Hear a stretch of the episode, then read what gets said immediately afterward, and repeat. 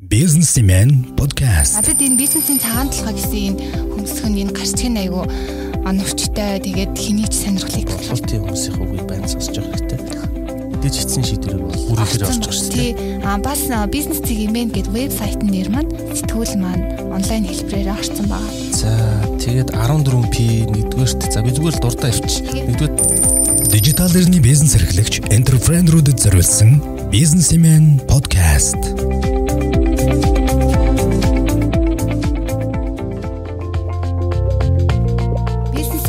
Толгой гэсэн хөмсгтэй те.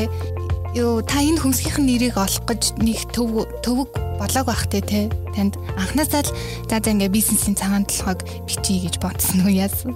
Надад энэ бизнесийн цагаан толгой гэсэн энэ хөмсгөн энэ гарчгийн айгу оновчтой тэгээд хэний ч сонирхлыг татгаар санагдаадсан байхгүй юу? За бизнесийн цагаан толгой гэхэр бизнест бол зайлшгүй эзэмсэх ёстой ур чадварууд байдаг. Аа дээр нь хідэн үнэтэй том жижигээс үл хамааран бизнест зайлшгүй байх ёстой үүргүүд функцүүд биш дээ. Энэ болгоныг бүгдийг нь ойлгосон байж аж анх бизнес эрхлэгч болох бэлтгэл хангаглаа гэж үзсэн. Тийм учраас цагаан толгой гэж нэрлсэн. Ахаа.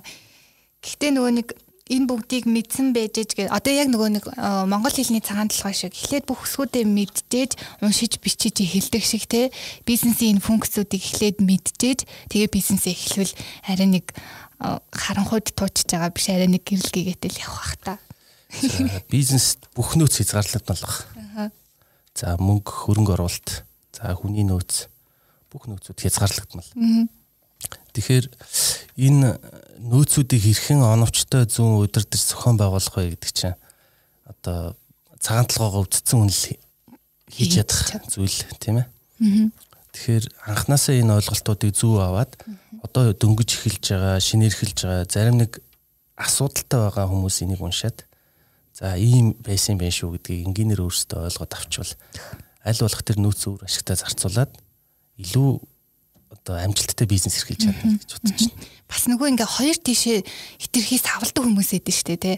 Одоо нэг одоо хүний нөөц хүний нөөц гэлээдэг. Тэгсэн чинь цаана нөгөө маркетинг нь алдагдсан ч юм уу тий. Хүний нөөц рүүгээ бүр савлцсан. Тэгсэн чинь цаана маркетинг нь алдагдсан, мартцсан ч юм уу. Би өөр аль тийм хүн байхгүй юу. Тэгэхээр ингээд аль алийг ингээд байнга сануулж авах, аль аль нь тэнцвэртэй баланстай ийм юм байдаг шүү гэдгийг энэ нийтлээс бас одоо яг хоёлоо ярих чаан подкастнаас сонсох тий. За за. За эхлэх үү? За эхэл. За сайн мэцханаа сонсогчдоо. За анх хоёр зөвлөх бит хоёр зөнгөц сая цагаан толгой цагаан толгойг ярьчлаа. Тэгээд цагаан толгойг ярихынхаа өмнөхөн эхлээд үлгэр ярьж өгнө. Үлгэрийн цаг эхлээд эхэлнэ.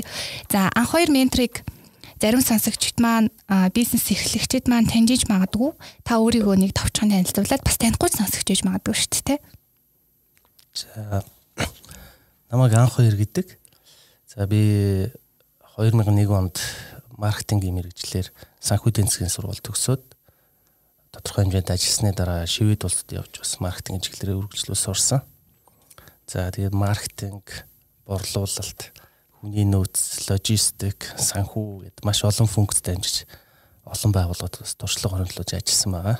Сүүлийн жилүүдэд бол бизнесийн зөвлөгөө өгөх бизнес интеллиженс гэж томьёолдог За Монгол нэршлэр бол бизнесийн тагнуул гэдэг жоохон эвгүй сөрөг ойлголтод хүрч гээд ийм чиглэлийн судалгааны тим ажлуудыг бас хийж ирлээ.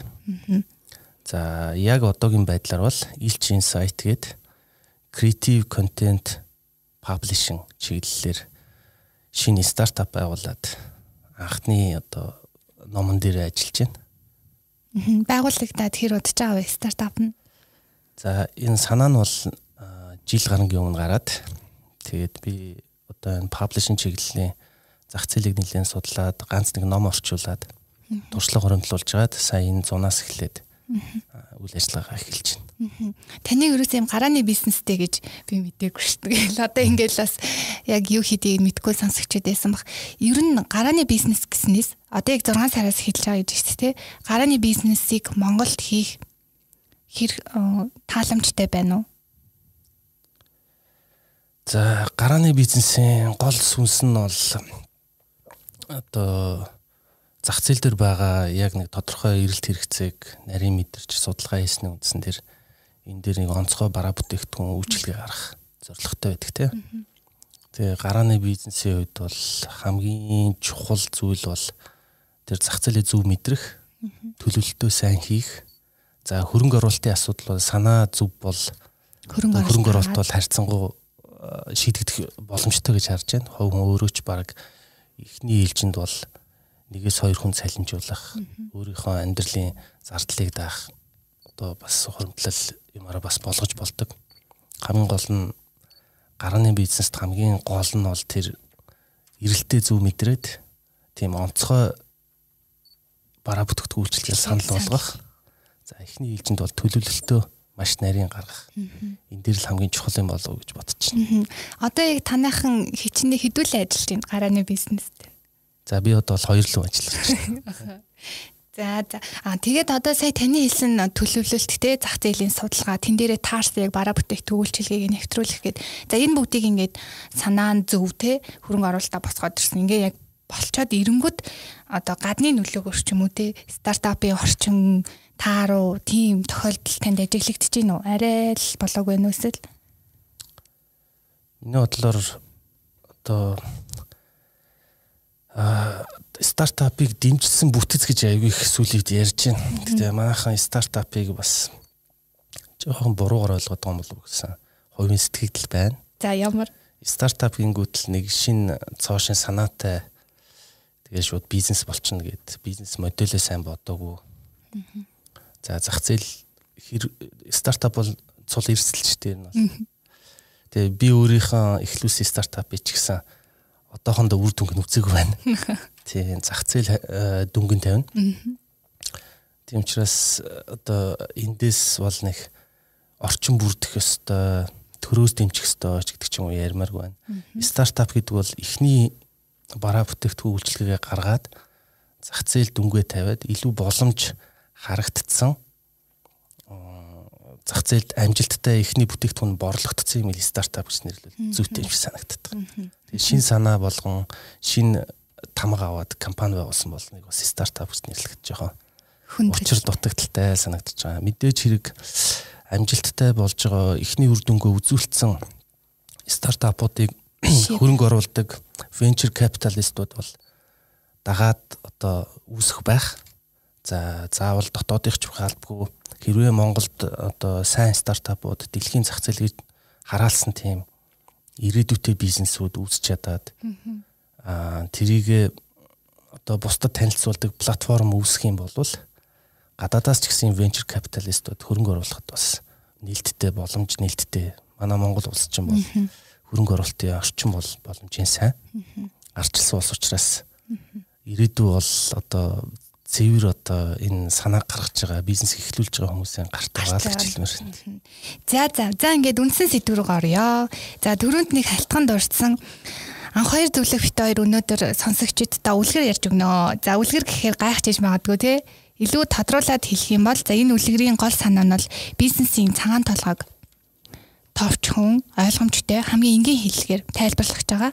За ягаад э, сонгосон бэ гэхлээр бас манай э, бизнес имэн сэтгүүлийн маань 8 сарын дугаар буюу за 9 дэх дугаар дээр маань бизнес цагаан толгой бизнесийн гол ойлголтуудыг хамгийн энгийнээр гэсэн нийтлэл анх хоёр э, зөвлөхийн маань бичсэн нийтлэл гарсан. За энэ нийтлэл бол уншигчдын маань дунд нэлээд өндөр үнэлгээ авсан. Би тэд бас редакц дотроо нийтлэлүүдэд хэмждэгэ. За тэгэхэд бол яг энэ бизнесийн цагаан толгой нийтлэл бол одоо сэтгүүлч те редакцийн хамт олноос гаднаас уншигчид яг бизнес эрхэлж байгаа хүмүүст бол нэлээд таалагдсан нийтлэлүүдийн нэг болсон учраас бас сонсогчид маань хэрвээ энэ нийтлэлийг уншиж амжааг байгаа бол уншаад үзээрэй а бас яг одоо бид хоёр ярих байгаа подкастыг сонсоорой гэж хэлмээр байна. За тэнгууд на бизнес цагаан толгой гэд тэнгууд зарим бизнес эрхлэгчид маань гайхаж магадгүй юу вэ л эзэн бизнесээ гэд 40 жил болчиход тах чинь энэ төр гэд те. За яг хуу зарим бизнес эрхлэгчид манданд аль хэзээ цагаан толгоо бизнесийн зарим функцүүд бизнесийн бүх функцүүдээ мэддэг те аль хэзээ амьдралдаа хэрэгжүүлсэн байж магадгүй харин зарим нь төрөүний би яг хэлсэнчлэн нэг тал руу хитрхи савлцсан явж иж магадгүй. Тийм болохоор яг балансыг тэнцвэржүүлэх яг энэ бизнес цагаан толгоогоо сурчаад на Монголны цагаан толгойг сурчаад уншиж бичиж чаддаг шиг бизнес цагаан толгоогоо сурчаад бизнесээ хийвэл илүү одоо үр дүнтэй байна гэсний үндсэн дээр энэ хүү подкаст эхлүүлэх гэж байгаамаа. За тэгээд нийтлэлийн маань одоо гарчигны доор За яг бид хэд бол лид гэж нэрлэдэг яг гарчгийг туслах маягтай. За тэн дээр бол ингэсэн байна л да. Бизнесийн амжилтад антрепренер, мэрэгжилтэн, менежер гэсэн үндсэн гурван төрлийн хүн бүгд нэг дор хэрэгтэй байдаг гэж бичсэн энэ энэ өгүүлбэр анхаарлыг маш их татж байгаа байхгүй юу? Аа тэнгууд одоо зарим хүмүүс маань антрепренер, мэрэгжилтэн, менежер гурваа магадгүй хойлцолсон ч юм уу те эсвэл менежер нь антрепренер байх хэрэгтэй юм шиг иймэрхүү явж идэг. Тэнгууд нийтлэн эхний хэсэгт маань энэ гурвыг а маш тодорхой тайлбарлсан байгаа юм л та. За тэгээ яг энэ нийтлэлийг бичсэн хүнийг хүнээс нь асууя те антрепренер мэрэгжилтэн менежер гурвыг ялгаа нь та нэг антрепренер гэж тэрийг хэлнэ гэх нэг сайхан тодорхойлоод өгөөч.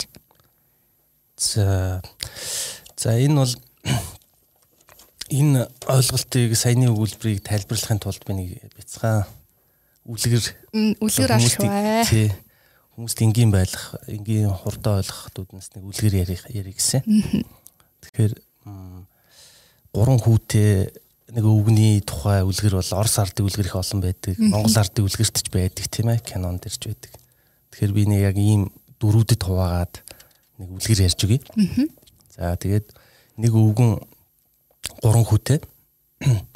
За үлгэрээс ялгаатай энэ гурван хүн гуруулаа сайн хүү шүү. За тэгээд өвгөн гурван хүдээ цуглуулад нэг ярьжээ. Өвгөн за аав насаараа та гурвынхаа төлөө сайн сайхныхын төлөө амьдэрсэн. Тэгээд би дааж бизнес эрхлэхэд бол эрсдэл үүрдэг, самбаачлах чадвар зайлшгүй шаардлагатай. Тэгээд би бол гэр бүлийн эрсдэлд оруулахаас айгаад насаараа бусдын бизнест гүйцэтгэх удирдлагын түвшинд ажиллаад ирсэн. Одоо шинээр бизнес эрхлэхэд нас бас чадал маань үлдсэнгүй. Та гурав маань бие биенээ нөхөөд гэр бүлийн бизнес эхлүүлээч. Би бизнесийн стратеги, менежмент яаж зохистой бий болгох, хүний нөөцөө тохиромжтой бодлого баримтлах, ямар алдаанаас яаж сэргийлэх гэх мэт олон жилийн хоригдлуулсан туршлага мэдлэгээрээ таагууртаа зөвлөё гэж хэлжээ. За тэгэхээр энэ тохиолдолд бол өвгний дүр бол яг бизнест бол ментор. Аа. За тэгээд манай сонсогчид масаа юу гэж бодсон бол өвгнийг хөрөнгө оруулагч хийж бодсон болов яасан бол. За тэгвэл энэ өвгөн бол бизнесийг ментор ах нэ. За ментор бол маш чухал. За тэгээд ууган хүн аавынхаа хэлсэн үгэнд үгний дараа ууган хүн маркетингийн мэрэгчлээ хүн байж таарсан. За надад бол удаан бодсон юм гайхалтай бизнес санаа байна. Зах зээл дээр юм хангалтайгүй эрэлт хэрэгцээ байна. Энийг шинэлэг бүтээгдэхүүн үйлдвэрлээд өндөр ашиг олох боломж байна. Тэгээ хэрэглэгчид юу хүсэж байгааг би бол маркетингийн судалгаагаар тодруулсан байгаа. Одоо хөрөнгө оруулагч олмоор байна. Шаардлагатай хүний нөөцөө бүрдүүлмээр байна. А мөн төрөл бүрийн стратегийн түншүүд. За энэ бол бэлтгэн нийлүүлэгч байж болно, худалдан авагч байж болно тийм. Стратегийн түншүүдэд олох, гэрээ байгуулах энэ дээр ч гэсэн надад санаанууд байна гэд том хүн хэлж. Тэгэхээр яг энэ дээр бол том хүүгийн дүр бол entrepreneur Антрепренер гэдэг хүн бол ерөөсөө бизнесийн боломжуудыг олж хараад санааг нь гаргаад анхны стратегийн шийдрүүдийг гаргаад бизнес моделийг боддог хүн эхэлж байгаа. Тэгэхээр антрепренер гэдэг бол бизнест бол зайлшгүй байх ёстой дүр юм аа гэж. Одоо сүүлийн үеийн дэлхийн шиг хандлага бол дэлхийн томоохон корпорациуд хүртэл антрепренершип гэж ярьж байгаа. Тийм хурдтай, цаг үедээ зөгтсөн, зах зээлээ мэдэрсэн шийдвэрүүдийг гаргадаг шин шинэлэг бараа бүтээгдэхүүн заавал инновацинда хөрөнгө оруулж анхаардаг тийм ээ. Ийм байгаа. Эндээс нэг зүйлийг тодруулахаар тодруулж одоо сонсогчтой илүү хөргмээр байна л да. Маркетингийн мэрэгжилтэй энэ ууган хүн те.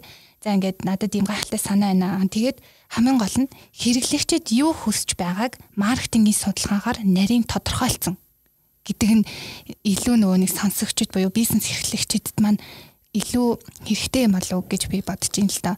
Яг хөө зарим зарим хүмүүс маань за анх ингээ бизнес эхлүүлэхдээ хэрэглэгчээ мэдээж судалсны үндсэн дээр л эхлүүлж байгаа л да. Гэхдээ яваандаа нөгөө судалгаагаа ингээ хайчдаг ч юм уу те хэрэглэгчид чинь хувьсан өөрчлөгдөн шинэ үеийнхэн гарч ирнэ. Тэднийгээ дагаад бас өөрчлөгдөх хэрэгтэй. Гэтэл анхны нөгөө судалгаан дээрээ л яваал өвчнөө олон жил явцсан тиймэрхүү тохиолдлууд байдаг юм шиг. За маркетингийн судалгааны ач холбогдлыг ярьж байгаа шиг байна те. За маркетинг судалгаа бол зогсолтгүй процесс юм аа. За мэдээж бизнес эхлэхдээ бол маш нухацтай. Манай яг худалдаа авагчийн бизнесийн амьдрах чадвар чинь одоо худалдаа авагч зах зээл яаж хариух нь хамгийн чухал шүү дээ тийм. Зах зээлийн мэдэрч тэр дээр мэдээлэл цуглуулж янз янзын тоон болон чанарын судалгаанууд.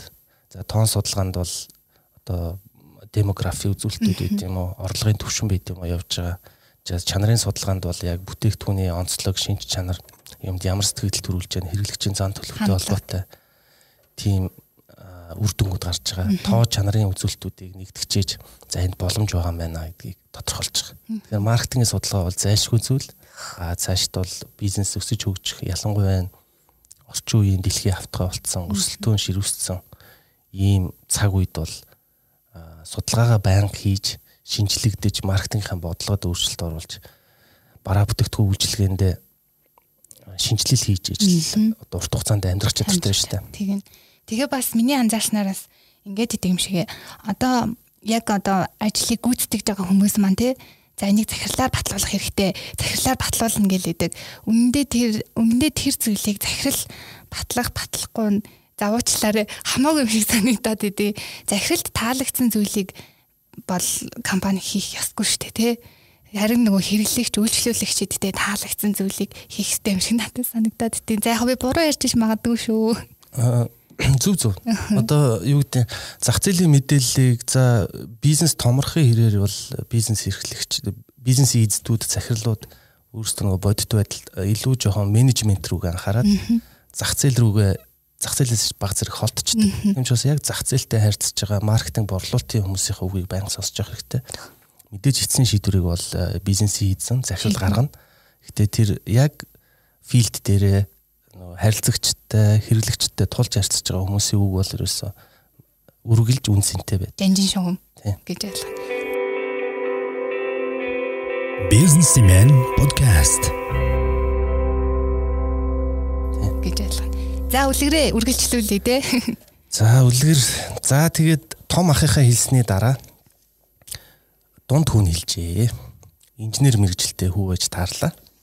За дахин энэ санаа бол надад их таалагдж байна. Би шаардлагатай түүхэн эдийг олоод үйлдвэрлэлийн үйлдвэр үйлдвэрлэх тоног төхөөрөмжүүдийг судлаад суйрлуулад үйл ажиллагаанд оруулаад шинэ бүтээгдэхүүнийхээ хөгжүүлэлт болон туршилтыг гартаа удирдах чадна гэж бодож байна. Ахлах инженер. За тэгэхээр энэ тохиолдолд бол дунд хүү бол ахын гаргасан санаа, антрепренерийн гаргасан санааг бодит зүйл болгодог, гарт баригдах, нүдэнд үзэгдэх зүйл болгодог мэрэгжилтийн юм аа. За за ингээд баг хүүгийн ээлж ирсэн. За баг хүн болохоор менежментийн мэрэгжилтэй хүү байдлаа. Тэгээд энэ энэ бизнесийн санаа амжилттай хэрэгжинэ гэдэгт миний ч бас дотоод ихтгэл өнөмшил төрж байна. Би ихний бүтээгдэхүүн гаргахаас эхлээл өдөр тутмын ажлуудаа хариуцаад та бидний хамтарч гаргасан алсын хараа, зорилтууд, стратеги төлөвлөгөө, үйл ажиллагааны төлөвлөгөөнд нийцж буйсгэд хяналт тавьж хэрэгжүүлэн хүмүүсийг манлайлан удирдах чадна гэж хэлсэн. За тэгэхээр баг хүү бол одоо манай үлгэр дээр бол өдөр тутмын үйл ажиллагааг манлайлдаг менежер болж таарч байгаа. Ингээд одоо үлгэрийн төгсгөл нь гурван хүү ерөөсөө санаа нийлээд дундаасаа хоригдлуулсан мөнгө хувь нийлүүлээд гарааны хөрөнгө оруулалтаа босгож амжилттай ажиллаад бизнесээ босгож ямар сайхан даж яргажээ гэж зөвлөгөө төгсөж байгаа. За тэгээд үлгэрийн одоо яг дүгнэлт нь бол подкаст эхэлж байхад ярьсан. Бизнесийн амжилтанд антрепренер мэрэгжилтэн менежер гэсэн үндсэн гурван төрлийн хүн нэг дор заавал хэрэгтэй байд юм аа. За зарим бизнес эрхлэгчдийн нийтлэг гаргадаг алдаа бол энэ гурван үүргийг дангаараа нэг хүн хийгээд идэг. А гэхдээ яг бодит байдал дээр бол хүн бол дээдл нь энэ гурван үүргийн үндсэн гурван үүргийн хоёрт нь л сайн байж чаддсан юм байна. Давхар дэлтэй. Тийм. За баг нэг нь байсан ч баг болж байгаа. Илүү сайн ч үж магадгүй. Тэгэхээр энэ гурван үүргээ гурван үндсэн функц үүргийг а делегашн буюу бусад хүнд даатгах, бусад илүү чадж байгаа хүнд даатгах нь бол бас бизнес амжилттай бас гол үндэс юм аа. Аа нөгөө талаас энэ гурвуулангийн үнэхээр супер авиастай хүн байж байгаа. Энэ гурвуулангийн чаддаг хүн байсан ч гэсэн нэг хувь хүний боломж болцоо ажлын цаг хангалтгүй юм аа. Бизнес магадгүй одоо 3 4 хүнтэй 5 10 хүнтэй жижиг компани дээр бол болоод иж магадгүй. Гэтэл бизнес маань бас өсөж хөгжих, ашиг орлогоо нэмэгдүүлэх зорилготой.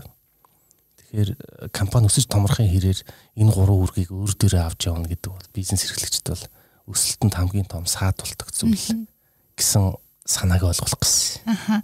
Одоо энэ ментор, антрепренер, мэрэгжилтэн, менежер гэсэн энэ дөрвийг одоо бизнесийн байгууллагын албан тушаалтнуудад ингэж хуваарлж хэлвэл менежер гэдэг нь үйл ажиллагаа хариуцсан захирал гэж ойлгож болох уу? За яг хөө энийг яг нэг альбан тушаал дээр нь онооч хэлэх нь ч бас жоохон хэцүү юм байна. За яг хөө энийг тайлбарлахын тулд би нийтлийн дараагийн хэсэг рүү шууд яриад явчих гэж За. Тэгэхээр за бизнес бол түрүү хэлсэн тий. Бизнес бол ерөөсө багийн спорт юм аа. Ганцаараа бол хичнээн говц аяастай өндөр ур чадвартай байгаа ч гэсэн хожил авч чаддгүй тий. Аа нөгөө дугуй спортыг одоо үздэг сонирхдаг хүмүүсээ л мэддэг тий. Багаараа уралддаг. 4 5 нэг баг болж уралдаад. За нёгийг л төрүүлэхийг одоо салхийг хааж уралдах, өрсөлдөгчөө зайлуулах гэх мэтэр багийнхаа лидерийг төрүүлүүлдэг. За энэ бол яг үр дүн байчих тий. Тэгэхээр Монгол ардын зүртс өгч байдаг тий. Ганц модгаал болтгоо, Ганц ганцхан айл. болохгүй гэдэг үг хүртэл байдаг тий. Тэгэхээр ингээд баг хамт олно бүрдүүлэх чухлыг илчлээ тий. Тэгэхээр ингээд баг хамт олно гэхлээр бүрдүүлчлээ.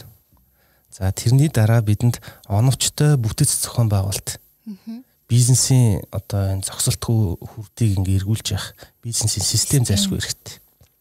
Тэгэхээр энэ систем бол байнга хөгжиж явах хэвээр органик байх хэвээр гэхдээ зайлшгүй бас одоо дунд хэмжээний компани гэж төсөөлөхөд зайлшгүй байх хэвээр функцүүд байж идэг.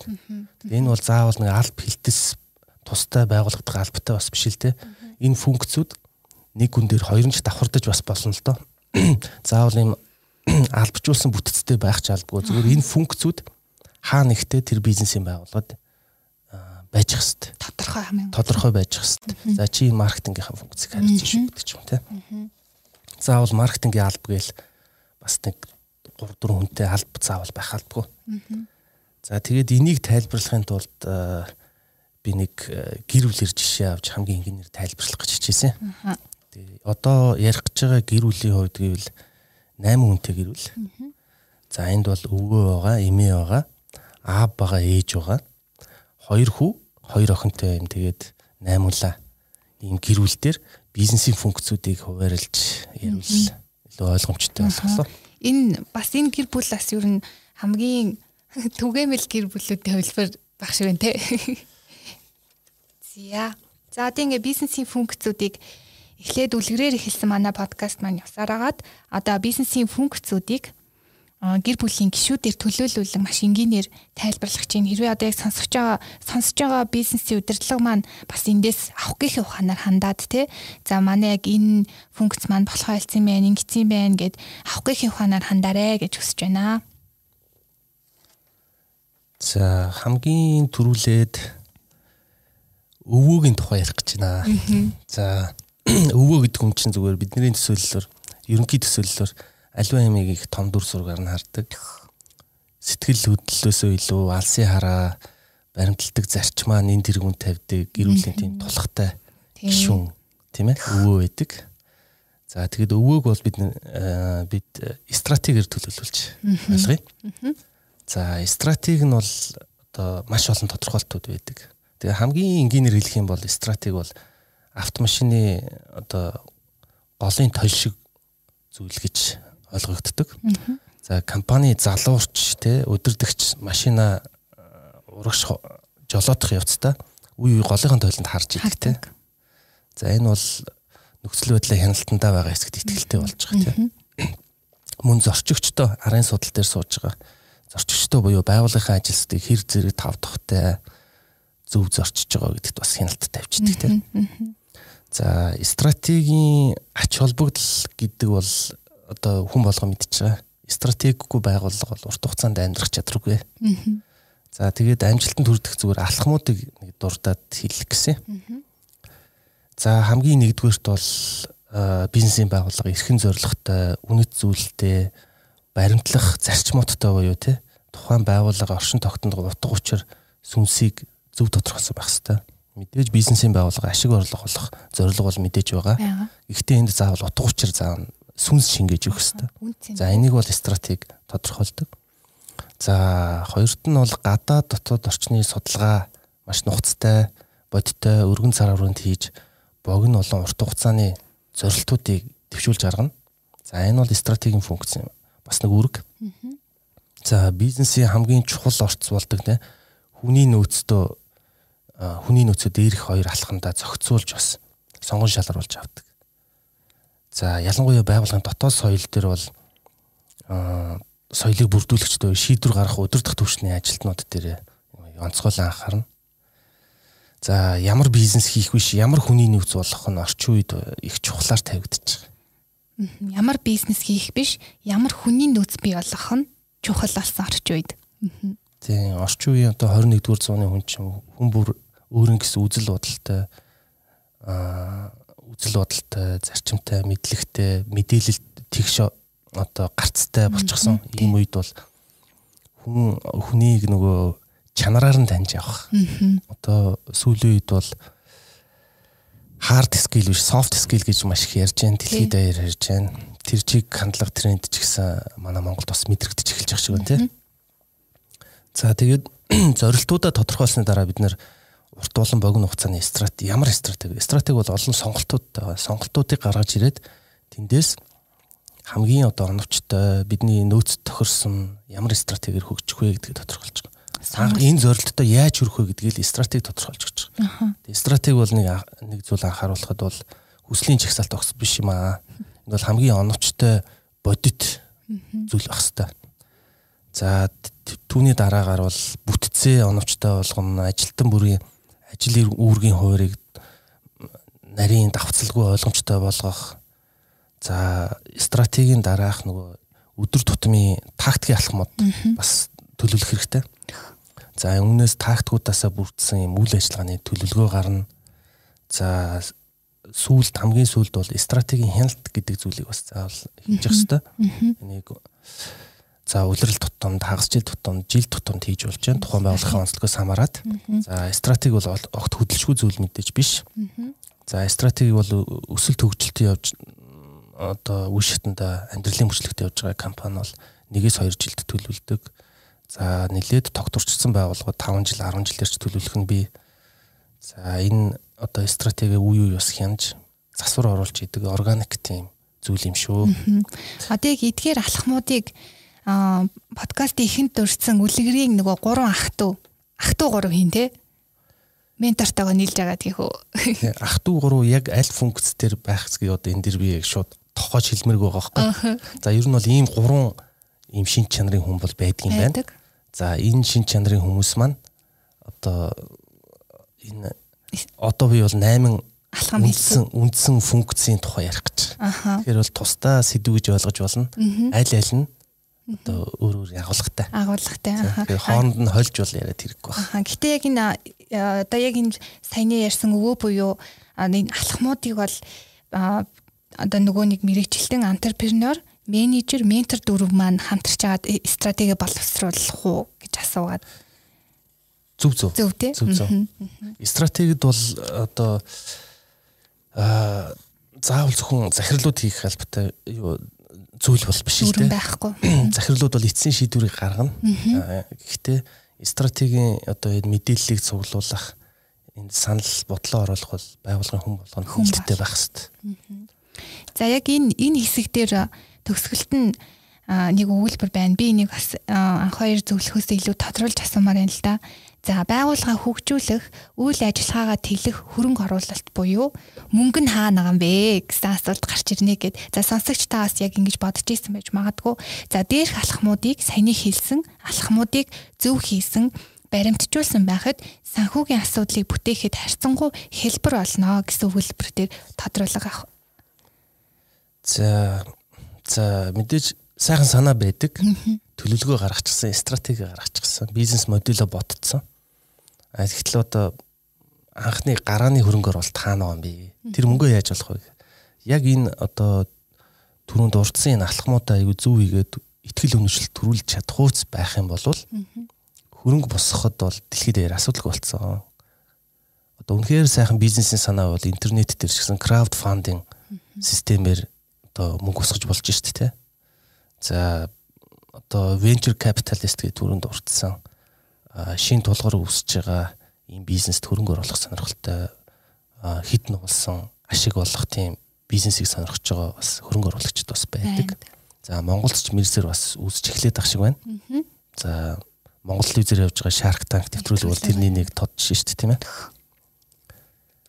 За дараагийн гишүүндээ орох уу? За тэгье. За дараа нь бол имийг ярина. Имийг бол хүний нөөцөөр төлөвлөсөн байгаа. Яагаад тэгэхээр эмээ маань ер нь бидний нийтлэг ойлголтоор бол гэр бүлийн бүх гишүүдээ энерж хайрладаг, өсдөгжгтэн тусалдаг, санаа тавьдаг ийм тийм сэтгэлтэй тийм нэг л ер нь эмээ гэж төсөөлдөг шүү дээ. Ид ид оо амар амар амар гэж хэлдэг ганц үн чи эмээ шүү дээ. А тэгвэл эмээгийн үүрэг бол айгүй ярвхтай үүрэг. Яагаад гэвэл одоо баялаг бүтээхэд янз бүрийн орц орж байгаа тийм газар, капитал, хүний нөөцтэй. Тэгээд хөрөнгө оруулалт болж байгаа шүү дээ тийм ээ. Энэ дотроос хамгийн өдөртөхөд хэцүү нь бол хүний нөөц. Хүнийг өдөртөхөд хамгийн хэцүү шүү дээ тийм.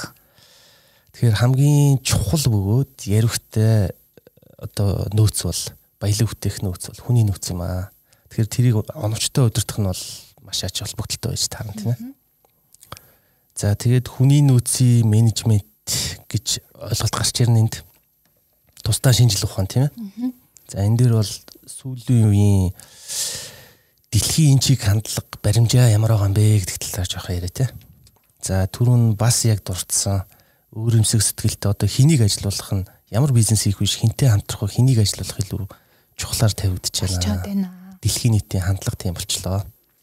Тэгэхээр өөр юмсэг сэтгэлтэй, бүтээлч сэтгэлгээтэй, суралцах чадвар сайтай, дотоод санаачлах сайтай тий. Багаар ажиллах чадвар бас их чухал тий. Тийм софт скиллтэй хүнийг сонгон шалгаруулж ажилдаа авах чухал болчиход байна. Бид нар хард скил гэж ярьдаг. 4 жил дээд сургуульд сураад диплом диплом аваад за ийм мэрэгжилтэй гэж гардаг те. Тэрнээсээ илүү мэрэгжлийн диплом ажлын туршлагаас илүү энэ илүү чухал болчиход. Байна. За.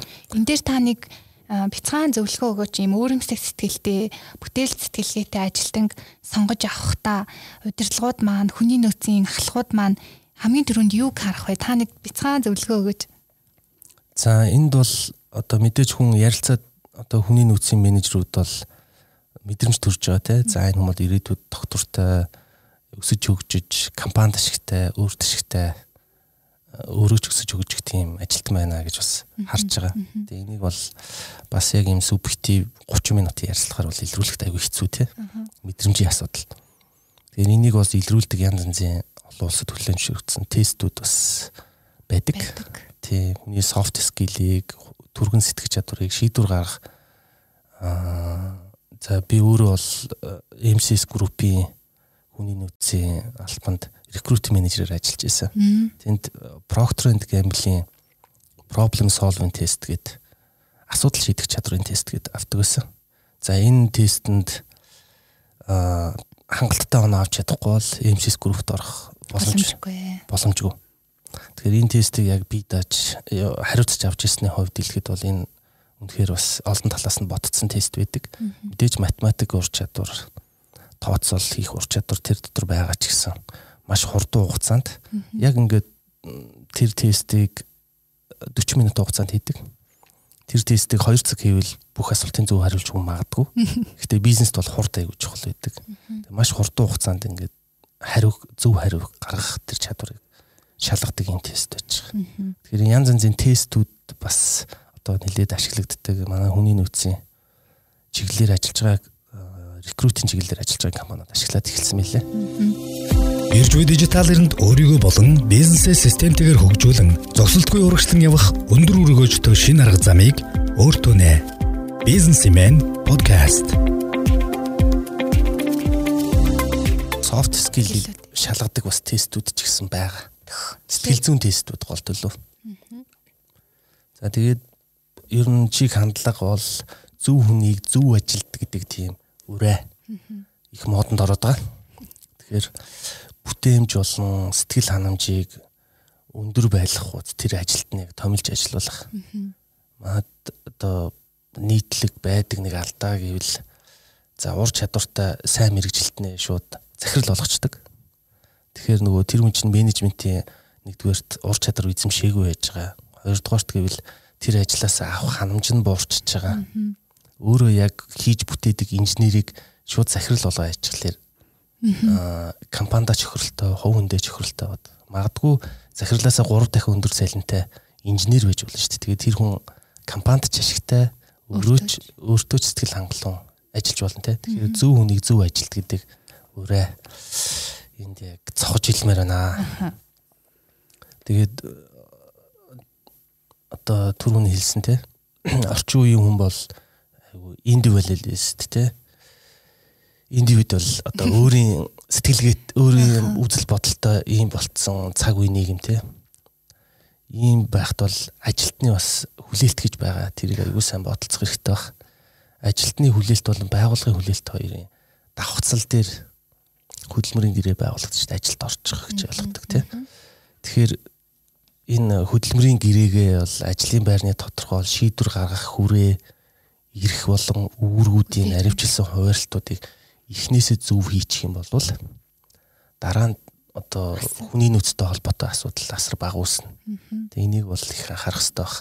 Энд дээр бол жоохон хайн хандаад нэг итгэлцэл юм дээр ингээд явцдаг биевиндээ гомддог хов хүний хоорондын гомдол одоо уур байт юм уу те? Хов хүний харилцааны бэрхшээлүүд гараад идэг. Эхнээсээ айгу бичиг баримтын төвшөнд. За гадаадын компани одоо хөдөлмөрийн гэрээ гэдэг бол хичнээн хуудас маш олон зүйл залттай. Их төвөгтэй юм шиг харагддаг учраас тэр дотор бол бүх юм айгу наривчлаад тодорхойлцсон байдаг учраас а байгууллагатай ч ойлгомжтой ажилтнаа ч ойлгомжтой тийм байждаг. За дараагийн асуудал за ажилд орчлоо хөдөлмөрийн гэрээ байгуулчлаа. Цалин хөлс урамшвал карьерийн өсөх боломжийг заавал ийм хүний нөөцийн төлөлгөөгөр гаргаж ирэх ёстой. Мэдээж энэ нь бол бас гүйцэтгэлтэй уялдаатай. Хүн ажилдаа амжилт гаргах тусам цалин мэдээж өсөж явах ёстой. За карьер нь бас өсөж явах ёстой. Дагаад өснө. За 2 жилийн дараа яг энэ ирчээр юм амжилттай ажиллах юм бол дараагийн одоо карьер ийм функц хариуцсан захирал гэдэг ч юм уу те тэр нэг тодорхой байж ивэл ажлаас авах сэтгэл ханамж мэдээж нэмэгдэнэ. Ажлын бүтээмжч нэмэгдэнэ. Тийм учраас байгууллагадаач ашигтай, ажилтандаач ашигтай тий. Тийм зарилгыг ингээд тодорхой олгоод өгчүүл бас ажилтнууд тэр зорилгод хүрэхийн тулд бас хичээж хичээж ажиллаж штэ. Тэгэхгүй бол ингээд нэг бүдүүн баар юм хэлээ. За чи яг 2 жил ингээд ажиллах юм бол чамайг хөшөөх боломж хүлээж байгаа гэж хэлжтэй. Нөгөөх нь яг ямар боломж цайлын юм уу юу ингээд бодоол тэ. Тэгэхгүй тэгээ яг ингээд тодорхой. Чи яг гүйцэтгэлийн үнэлгээгээ 2 жил яг ийм хувьтай барьчих юм бол чи ийм захирал болох нэ. Эсвэл цалин орлоготой ингэж нэмэгдэх нэ гэдэг ч юм уу те. Энэ бас маш зөв алхмуудын нэг байна. За Монголд одоо ялангуяа жижиг дунд бизнесүүдэд нийтлэг гарч байгаа алдаа гэвэл наадах ч юм байна. Манай захирал надад сайн. Одоо намайг их магтдаг. За ирээдүйд юм бодож байгаа хэлбэтэй. Нэг тийм тодорхойгүй байдал. Тэгэхээр одоо ажлын гүйцэтгэлийг үнэлэхдээ ч гэсэн нэг тийм субъектив биш KPI те. Key performance indicator гэж ярьдаг те. Гүйцэтгэлийн үнэлгээний индексүүд. Одоо яавал ажлаа сайн хийх гэдгийг аль болох тоон үзүүлэлт тоо болон чанарын үзүүлэлтүүдийг урьдчилж тодорхойлсон шүү. Тэгэхээр сүүлд нь гинт гаргаж ирээд тодорхойлох ш. Тэрийг ажилтнаа тохирцсон байх хэвээр. За чамайг ийм байдалтай ийм оноо авчих юм бол ажилтаа амжилт гаргалаа гэж үзнэ. Манай энэ жилийн зорилго энэ шүү. Энтэйгээ чи ажиллаа ингэж уялдуулж ийм ийм индикатораар чиний ажлыг чинь үнэлэмж гүйцэтгэлийг үнэлэх нэ гэж субъектив байдлаас айл болох гаргаж штэ. Ингэснээр одоо бас л түрүүний хэлдэг байгууллагатаа ч ашигтай өвөндөө ажилтнаа ч ашигтай болж. За энд бас нэг ажлын цаг гэд бас нэг ойлголтыг бас дурдмаар байна. Тэгэхээр ер нь бол ажлын 8 цаг гэж ярьдаг те бид нэр 7 хоногийн 40 цаг 40 цаг ажиллах хөдөлмөрийн хуулийн дээр байгаа шүү дээ. Тэгээд тэнгууд нэг хурууг уншуулах гэдэг асуудал байдаг те. 9-6 гартал. Тий 9-6 гэд. Тэгтэл сүүлийн үеийн байгууллагууд бол яг нэг тийм үйлчлэгийн ажилтнууд л биш бол яг тэр цагта ажлын бүтээмж гардггүй нь батлагдсан. Тэгээд ажлын тэр яг 8 цагтаа үр ашигтай ажиллаж гэнэ гэдэг ч бол том асуултын нэмдэг байгаа тийм.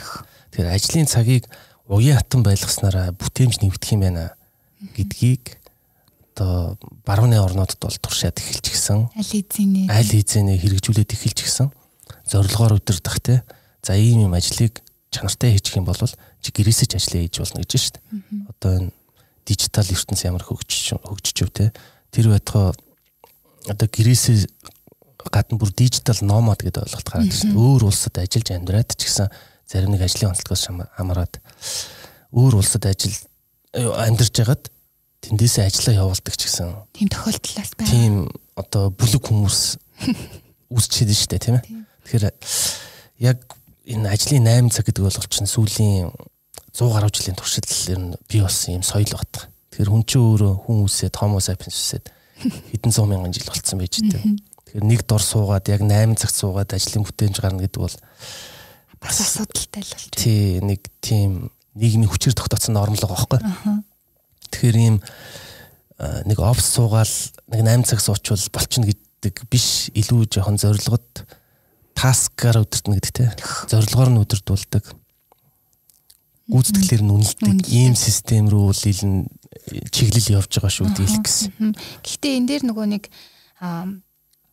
гадуур ажиллах боломжтой бас гадуур ажиллах боломжгүй тийм мэрэгжил байгаа. Бага бага. байгаа тий. Тэгэхээр яг алиг нь гадуур ажиллах боломжтойг нь сайн судлаад тий бас тэр ажилтнтайгаа ярилцчихэж энийг нэвтрүүлэх нь бас чухал шүү гэдгийг бас онцлоё тий. Тэгэл тэгэл байх юм. Тэгэл байх.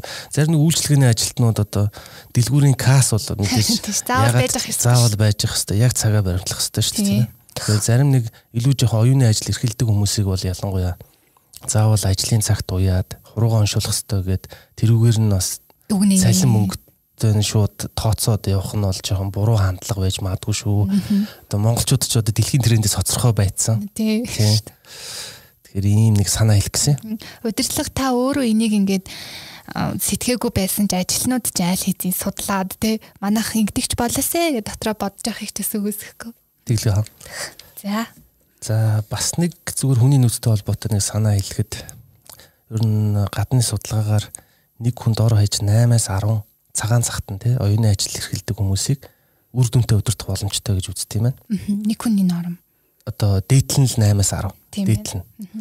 Тэгэхээр за Монголд бол одоо зарим захирлууд бизнес эрхлэгчид бүх ажилтнуудаа айгүй хүртээмжтэй удирдах гээд өөрөө өвднийхэн жижүүр дээрч хүртэл үүргөөгөөл ингээ явж идэг өөрөө их зүдэрдэг те тэрэндээ ядардаг түүний оронд одоо менежерүүдтэй эрх мэдэл хариуцлагыг хуваарлаад делегашн буюу томилгоо гэдэг юмыг заавал хийх ёстой. Тэгэхээр энэ одоо дээр үед одоо манай эртний одоо аравтын зохион байгуулалт гэж байдаг шүү дээ. Аравт 100 мянгат түмт гэдэг те. Тэгээ энэ бол айгүй менежментийн айгүй супер шийдэл байсан байгаа байхгүй. Монголчууд аль дээр 13 дугаар зуунд тэрийг хэрэгжүүлсэн байх ч тийм. Энийг бас бодож явахд бас гимгүү. Тийм байна. Ялангуяа дундаас дэс хэмжээний компани 100 гаруй ажилтнтай одоо компани захирал бол ерөнхий захирал бол ер нь нэг 8-аас 10 хүнтэй л тулж ажилладаг. Тулж ажилладаг ярьдаг. А нөгөө хүмүүс нь цаашаа бас 10 хүнтэй тулаад ажиллаж байдаг. Тэгж явал их зөв менежмент болох болоо гэсэн санаа явж байгаа. За компани соёл гэдэг нэг юм ойлголт байдаг. Тэгэхээр энэ компани соёл гэдэг ойлголт бол дээд удирдлага компани менежменттэй шууд холбоотой. Ажилтнуудаа нөгөө баримтлах зарчим, дотоод журмаа мөрдөхгүй байна гэж шаардлага тавьдаг мөртлөө компани удирдлага нь өөрөө үлгэрлэхгүй ажил хэрэгэ бичилж тэрийг өөрөө харуулахгүй болохоор ерөөсө хамт олноо сэтэлжүүлж чаддгүй юм байна. Нөгөө компани зөв соёл нь тогтож чаддгүй юм байна. Одоо энэ ялангуяа энэ Азийн одоо Японы ч үгүй юм уу Японоор жишээ аваад ярихад тэр захирлууд нь ямар даруухан эрх мэдэл нь байдаг боловч яг нэг тийм цагтаа ажилдаа ирдэг нэг тийм соёл байдаг шүү дээ. Тэгэхээр ер нь нэг соёл нь онцгүй маа гэж ярьдаг тийм хүн ажлаас гарчаад. Тэр чи ер нь бол удирдлагаасаа эхлээл удирдлага л хилээд байгаа байхгүй. Тэгэхээр за нэг 20 хүнтэй байгууллагад нэг шинэ хүн орж ирээд соёлыг өөрчилж чаддаггүй Яа тэр соёлд зайлшгүй дасан зохицох шаардлагатай болдог. За тэгэхээр тэр э, компани соёлыг хэн анх үүсгэж бий болгож чадчихна гэдэг нь э, болгож байгаа гэхээр компани дээд удирдлага өөрөө юм аа. Энд дээр хэрвээ та зөв соёлтой компани үүсгий гэж бодож байгаа бол бизнес эрхлэгч удирдахч та өөрөөсөө эхлэх ёстой юм биш үү гэдэг санаа гэсэн. Одоо ядчихад зэт үеийнхэн маань хүчтөрөн орж ирж байгаа загт те зэт үеийнхэн маань айгуу тийж бусдаасаа үлгэрлэх өөрөөсөө ахмад настай хүмүүсээс туршлага авах тийм үлгэрлэх нэлийн хандлагатай байгаа гэд бас нэг судалгаан дээр дурдсан байсан. Тэгээ яг ийм үед бас магадгүй нөгөө нэг удирдах удирдлан хүмүүс маань өөрөө ингэж үлгэрлэж харуулахгүй бол нөгөө шинэ үеийнхэн маань дайжаад явчих үедээ тий. Оо тэгэлгүй хаа. Аа. За зэт үеийнхэн чинь бол бүр их онцгой үеийнхэн байгаа шүү дээ тий. Энэ нас тусдаа маш том сэдв болох тий. Маш том сэдв. За дараагийн дүрлүгөө оръё. За аав. За аавыг бол би маркетингээр төлөвлөсөн маа. За аав хүн ямар лээ тий. Тухайн айл өрхийн амжиргаа хэрхэн авч явах талаар стратегийн, тактикийн шийдвэрүүдийг ер нь гаргаж идэг гэр бүлийн гишүүдийн хооронд нь холбож идэг их э, гол хүн шүү дээ тий. Одоо өрхийг авч явдаг хүн тий. Харин тий. За хар ухаанаар бодоход л ер нь хүүхдүүд нь мөнгө хэрэгтэй наав гэлтэгдээс тий. Тэрнтэй яг ижлэх маркетинг сайн байх юм бол тагаад бизнест мөнгө нь ороод ирэх бах тий. Ер нь л бүх юмыг хяналтандаа байлгаж идэг нэг ноён нуруу гэдэг тий. За тэгэхээр маркетинг гэж нэрлэдэг. Маркетингээр төлөвлөлт та. За маркетингийн ярихын хувьд бол товчхондоо бол маркетинг гэдэг маань бизнес үүсэн бий болох үндсэн суурь. Тийм ээ. За энэ дээр би нэг жишээ хэлэхэд аливаа бизнесийг бизнес бол эрэлт нийлүүлэлтийн тэнцвэртэй байдал тэнцвэртэй байдал бол урт хугацааны амьдрах чадвар нь олж идэг. Тэгэхээр за бизнесийг шуу гэд зүрлэх юм бол шууны хос талавч нь бол эрэлт нийлүүлэлт юм аа. За далавчгүй шүү бол амьдрах чадваргүй шүү дээ. Тийм ш жоохон нисэж байгаа лунаад өгсөн шүү дээ. За тэгээд хоёр далавч маань хоорондоо бас э, харилцаа уялдаатай жигд зэрэг дэвжиж шуучин бас нисэн шүү дээ. Тэгнэ. Тэгээд энэ хоёрын уялдаа холбоо хоёр далавч те шууны амьдрах чадварыг бүрдүүлж байгаа энэ хос эргэтэн те эрэлт нийлүүлэлт хоёрын энэ уялдаа холбоог ямар функц юугаар ингэж уялдаа холбоог нь хангах юм гэхээр хариулт нь бол айгүй ингийн маркетинг гэж боддог. Маркетинг. Businessman podcast. За маркетинг бол өрсөлдөөнд одоо бизнесийн орчны хувьд бол маркетинг л хамгийн багтаа л тий. Ямар ч маркетинг хэрэггүй бизнес гэж бараг байхгүй шүү дээ. За тэгэхээр хэдэн хувьч хөөж болно? 50% хөөж болно. Заримдаа 80 90% маркетингийн үйл ажиллагаа сайн муу шалтгаалж бизнесийн хувьд хамаарч байгаа тий. За тэгээд яг дотоод орчин Монголынхаа байдлыг ярих юм бол манай бизнесийн орчинд нэг нийтлэг алдаа байдаг нь тий. Өөрийнхөө таамгаар үүсгэсэн бүтээгдэхүүнээ зориулж хэрэглэж хагаад харин тийм. Эсвэргээр нь судалгаа шинжилгээнд суурилсан хэрэглэгчдэд зориулсан одоо бүтээгдэхүүн хийдэггүй тий. Тэгэхээр энэ бол маркетингийн функцийн хүчит тусгалттай буруу ажиллаж байна л гэсэн үг тий. Подкаст ихэнд бас тодтгож ярьсан байгаа тий. Хэрэглэгчтэй эхлээд судлах хэрэгтэй шүү гэд.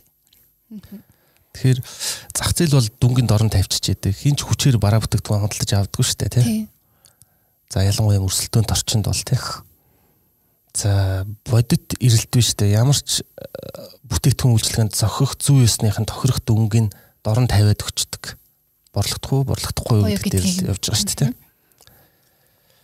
За тэгээд энэ дээр маркетинг ярихын тулд э, баг зарим мэрэгжлийн маркетингийн хүмүүс хүртэл хооронд нь андуурч эндүрч яриад идэг. Хит хитэн. Хитэ ойлголтыг бас нэг жижиг жишээгээр ярих гэсэн. За за нэг би энэ жишээг э, өөрөө орчуулсан нэг номноос авсан юм аа. За энэ гадаадын жишээ байгаа тийм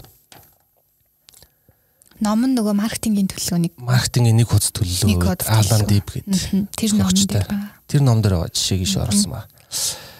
За за Улаанбаатар хотод цирк тоглож байхад тоглоно гэж яхад те хагас санд циркийн тоглолтоо гэсэн самбар гудамжинд тавьбал энэ бол зар сурталчилгаа болж байгаа. Хагасаа өдөр үү? Гэхдээ хагасаа өдөр циркийн тоглолтоо гэсэн бичгтэй. Хагасанд болно гудамжинд ийм самбар тавих юм бол эн чинь зар сурталчилгаа болох. За. Хэрв тэр самбарыг зааны нуруунд дээр тавиад хотон дур явуул энэ итгэвчүүлэлт болчихж байгаа. За хэрв заан тий хотын даргын офисын өмнөх цэцгэн дундуур нь туучаад тэгээ энэ одоо сонь дээр ингээд бичигдээд сонио ачин болоо бичигдэх юм бол энэ хэвлэлийн мэдээ болчихно.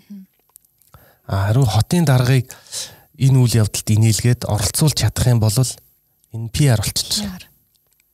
А хэрвээ хотын иргэд циркэд ирээд та тэнд те тэр циркийн иргэн тойронд орчинд олон тооны хоолны, тоглоомын одоо мөнгө олох те бизнес бизнесүүдийг цэгүүд байрлуулад зохион байгуулж байрлуулад хүмүүс энд худалдаа авалт хийж байвал энэ борлуулалт болчих. Яг цирк бол биш байна шүү дээ. Циркийн тоглолт биш байна. Тийм байна.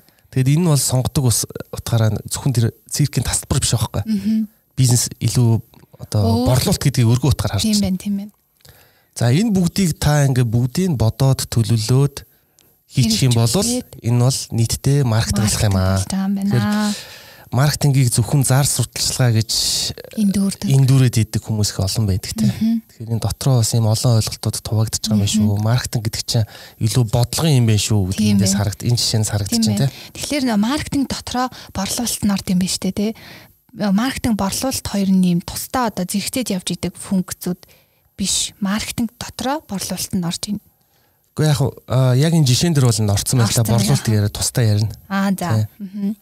А энэ хэмнэлийн мэдээ гэдэг дээр бас айгүй санал нэгдэж байна. Яагаад гэх юм бол байгууллагууд маань хэвлэлийн мэдээ бэлтгэн гингүүтээ тэр зар сурталчилгаагаа хийгээд идэх тохиолдол идэг шүү дээ. Манайх ийм шинэ үйлчилгээ нэвтрүүллээ. Тэдэн дөрөг болж хямдрлаа. Тим тим салбаруудаас аваарэ. Тэр гээд тэгснийга тэрийга ингэж хэвлэлийн мэдээ гэр ойлгоод идэг бас тохиолдол зөнгө байдаг шүү дээ. Тийм тийм. За маркетинг гэдэг шинжилгээ ухаан бол одоо би бол 20 гаруй жилийн өмнө одоо санхүүгийн засаг сурж байхад бол 4P гэж заалгажсэн. Тэгээ сүүлд бол дэлхийн нийтэд бол 7P гэд 3 нэмэгдээд P үсгээр нэмэгдсэн одоо толгой өгнүүдтэй. Аха. За тэгээд би зүгээр дур мэдээд бас P үсгээр дагнаад ер нь маркетинг илүү том зургаар нь харахын тулд тэгээд 14P болоод бичсэн. Эдний хоёр дахин хуржүүлсэн байна. Илүү ойлгомжтой болохын тулд шүү дээ. Илүү ойлгомжтой болохын тулд зарим нь бас зарим хүмүүс санал нийлэхгүй ч үгүй магадгүй. Энэ бол би бол одоо их сургуулийн профессор биш. Гэхдээ ер нь нилээд хамаатай болов гэсэн юм уу яаж. За энийг нэг бүрчлэн яривал их цаг авах юм шиг байна. Тийм байна. Хоёлаа зүгээр 14P-гээ дуртаад явчих. Тэгээ илүү энэ нөгөө нэг 14P-гээ судалмаа судлаад илүү уншихыг хүсвэл бизнес юм сэтгүүлийн 8 сарын дугаар дугаар дээр илүү одоо юу гэдэг илүү тодорхой байгаа шүү те. Одоо зүгээр хоёлаа дурдаа дурдаа тавьчих. M plus-аас орж байгаа шүү. Тий, M plus-аас өнөөдөр M plus World plus-аас манай бизнесийн мен сэтгүүлүүд орж орж байгаа шүү. Тий. А бас бизнес цэг имэн гэдэг вебсайтн дээр маань сэтгүүл маань онлайн хэлбэрээр орсон байгаа. За, тэгээд 14P нэгдүгээрт за би зүгээр л дурдаа авчи. Нэгдүгээр бүтээгдэхүүн үйлчилгээ products and services те. За, хоёрт нь prices and fees буюу үн. Үн буюу үн. За гуравт нь place байршуулт, placing.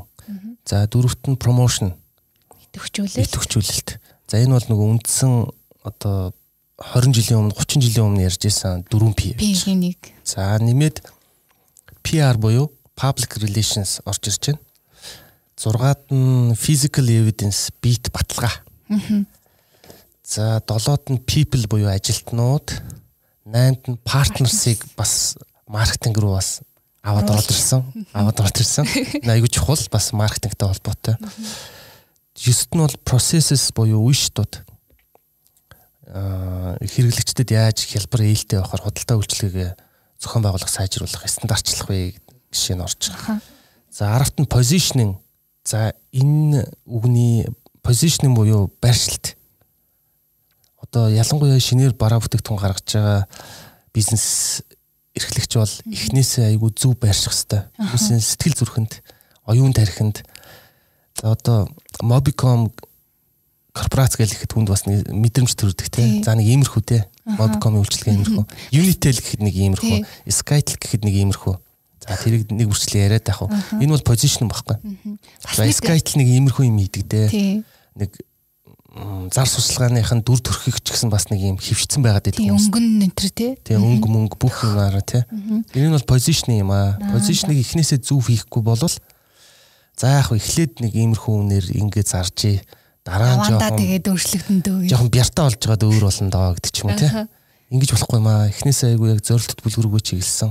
Яаж хэрэглэгчдийн оюун санаанд нь зөв байрших вэ гэдэг бол яг маркетингийн маш том асуулт. Том маш том бодлого. нэг юм. Маш том бодлого. Энд дээр бас нэг жишээ хэлэхэд н одоо PC мол одоо хямдралаа зарлж шинэ жилийн хэллээ дээ. Харин тийм наач тэгээ бүр- харин тэгээ хүмүүс бүр Тэр бүр хоногчсон харин байна. тий За productivity бүтээмж, за packaging бас чухал. за purchasing гэж оруулсан байгаа.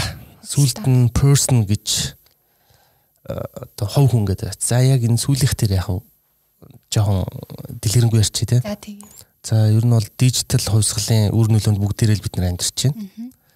Тэгээд дижитал хувьсгал дээр нь одоо бүр ялангуяа сошиал медиагийн э, нөлөөлөлт бол амьдарч штэ. Ялангуяа монголчууд гэж ярмаар байна тий. Тэгэхээр ямар нэг маркетингийн ийм цаг үед шүү дээ. Маркетингийн мэдэгдэл тий. Маркетингийн мессеж борлуулалтын саналыг хувь хүндэн зориулсан хэлбэрээр хүргэх явдлыг автоматжуулдаг. Автоматжуулна.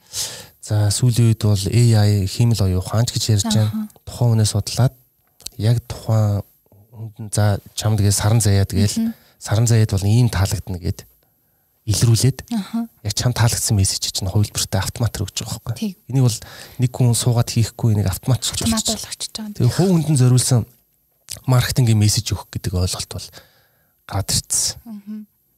Бас дэлхийн хандлага болчихсон. Ер нь анзаараад байхад ч бас интернетээр зүгээр нэг юм хайгаад сонирхоод ч юм уу те тэгээ орхицсан байхад тэгэл тасралтгүй яг яг тэрнтэй холбогдлолтой зар суртал ажиллагаанууд бол байнга л онлайн орчимд ингээ автоматар ирдэг штеп. Судалснаас хойш барыг хагас сар тэрэнд ингэж ирж байгаа. Тэгээ нөөтгийн тоохоо болчингууд өөрөө ингээ аажмаар болдог ч юм уу те. Тэгэхээр яг энийг л одоо бизнес удирдлагатаа бас өөр өөрийнхөө бизнес нэвтрүүлэхнээс маркетингийн чухал нэг зүйл болчиход байгаа юм байна. А маркетинг бол сүүлийн үед энэ дижитал одоо хувьсгал те дижитал юм орчны нөлөөгөөр маш их автоматжиж байгаа. За хиймэл оюун ухаантай холбогдож байгаа. Тэгэхээр энд бол маш их болцоо байгаад байгаа. Маш бага зардлаар Их ажил нуглах нь. их ажил нугална олон хэрэглэгчдэд хүрнэ гэсэн үг. За за дараагийн дүр За эмээ өвөө аав гурав маань эмээ болчихсон. өвөө аавгар болцоо. Одоо ээж ээж юу ээж болох вэ? За сонсогчид маань дотроо таагаараа би нийтлэг харж байгаа болохоор шууд хараад байна л да. За ер нь цаас Монгол өрхүүд ч гэсэн ер нь нийтлэг байдаг. Ээж нар ер нь тооцоо барьдаг штэ. Санхүүг ярддаг штеп. Санхүү барьдаг те. За тэгээд ирээдүйн амжиргаа, тооцоо судалгаа, шат дараатай зорилгод чиглүүлдэг те. Бүгдийг одоо манай Монголд бол даа ялангуяа тий санхүүгийн хүмүүс аягүй чухал байдаг штэ. Мөнгө хөтөлж өгдөг хүмүүс. Том захирал зөвшөөрчөд идэг санхүү эрхэлсэн захирал мөнгөний мөнгөний өгдөг бай. Тиймэрхүү юм хэвдэг штэ. Тий. Тэгээд бүгдийг одоо мөнгөөр одоо санхүүгийн нөөцөөр гэсэн үг те. Тэтгэж ивэж идэг гэсэн гэр хамгийн хүн бүрт хамаатай тийм хүн бүр цалингаа авдаг хүн бүр үйл ажиллагаа явуулахын тулд төсөв батлалтай. Хүн бүрт хамаатай хүртээмжтэй хүрдэг хүн юм бэ. Энэ бол ээж юм аа. За ер нь бол ямар ч бизнест мөнгөөр шийдэгдэх асуудал гэж байдаггүй юм байна. Ер нь бодоод үзэхэр тийм байгаа байхгүй. Ерөөс үнэхээр одоо маркетингийн өндөр төсөвтэй бол өстой бүх сувгаар одоо цацаад ингэсэн ингээд одоо борлуулалтаа нэмэгдүүлж бас чадна шүү дээ тийм. Тэгэхээр огт мөнгөөр шийдэгдэггүй проблем бизнест байдгүй юм байна. Санхүү дээрээ л ер нь очиод гацдаг. Санхүүгийн нөхцөл мэдээж хязгаарлагдмал тийм. Тэгэл хөрхийн амтад нөгөө нэгтлангууд нь муу нэртэй боллоо. Тий. За тэгээ санхүү ер нь бол хүнээр төсөөлж бодох юм бол бие организмаар ингээд тасралтгүй эргэлдэж яадаг цусан хангамж гэж хэлж болно. За орлого мөнгө нь өсөөд байдаг бизнес байсан ч гэсэн те үр төлбөрийн да- дарамт нь бас үр төлбөр авлагч байт юм их авлагатай ч юм ихсээд ивэл гэр бүлийн одоо Санхүүгийн байдал. санхүү одоо бизнесийн бизнес санхүү гэдэг бизнесийн гол функцт бол асуудал үүсэж байна гэсэн үг. Юун төрөнд бол аа, санхүү дээр одоо бизнес эрхлэгчийн тухайд ярих юм бол санхүүгийнхаа тайлан аягүй зөв уншдаг байх хэвээр.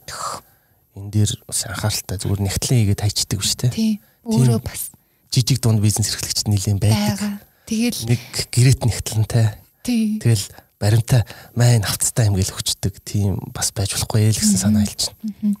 Би тэгэхэд бас өмнөх подкастаараа яг санхүүгийн талаараас нэлийн дэлгэрэнгүй ярьсан. Дансанттай норж ирж байгаа бүх мөнгө бизнес хийзэн таних мөн үү гэд одоо яг бизнес эрхлэгчдэд бас түгээмэл толгордог хідэн алдаа дутагдлыг ярьсан байгаа. Тэн дээр нь давхар тайлан гаргах За тэгээд дансан нэг байх те аль нь байгууллагын аль нь хувийнх нь мэддэхгүй. За тэгээд ихэвчлэн нөгөө бэлэн тооцоо айгүй хийдэг. Тэгээ нөгөө бэлэн тооцоо ихээр чинь нөгөө баримт нь айгүй ховор байдаг те дараа нь яалаа илээ гэж мартчихдаг. Тэгээ бас захирлынх нь өөрийнх нь тэр сахилга батаас айгүй нөлөөлдөг өмнөх подкастаар энэ санхүүгийн тухай нэлийн дэлгэрэнгүй ярьсан байгаа.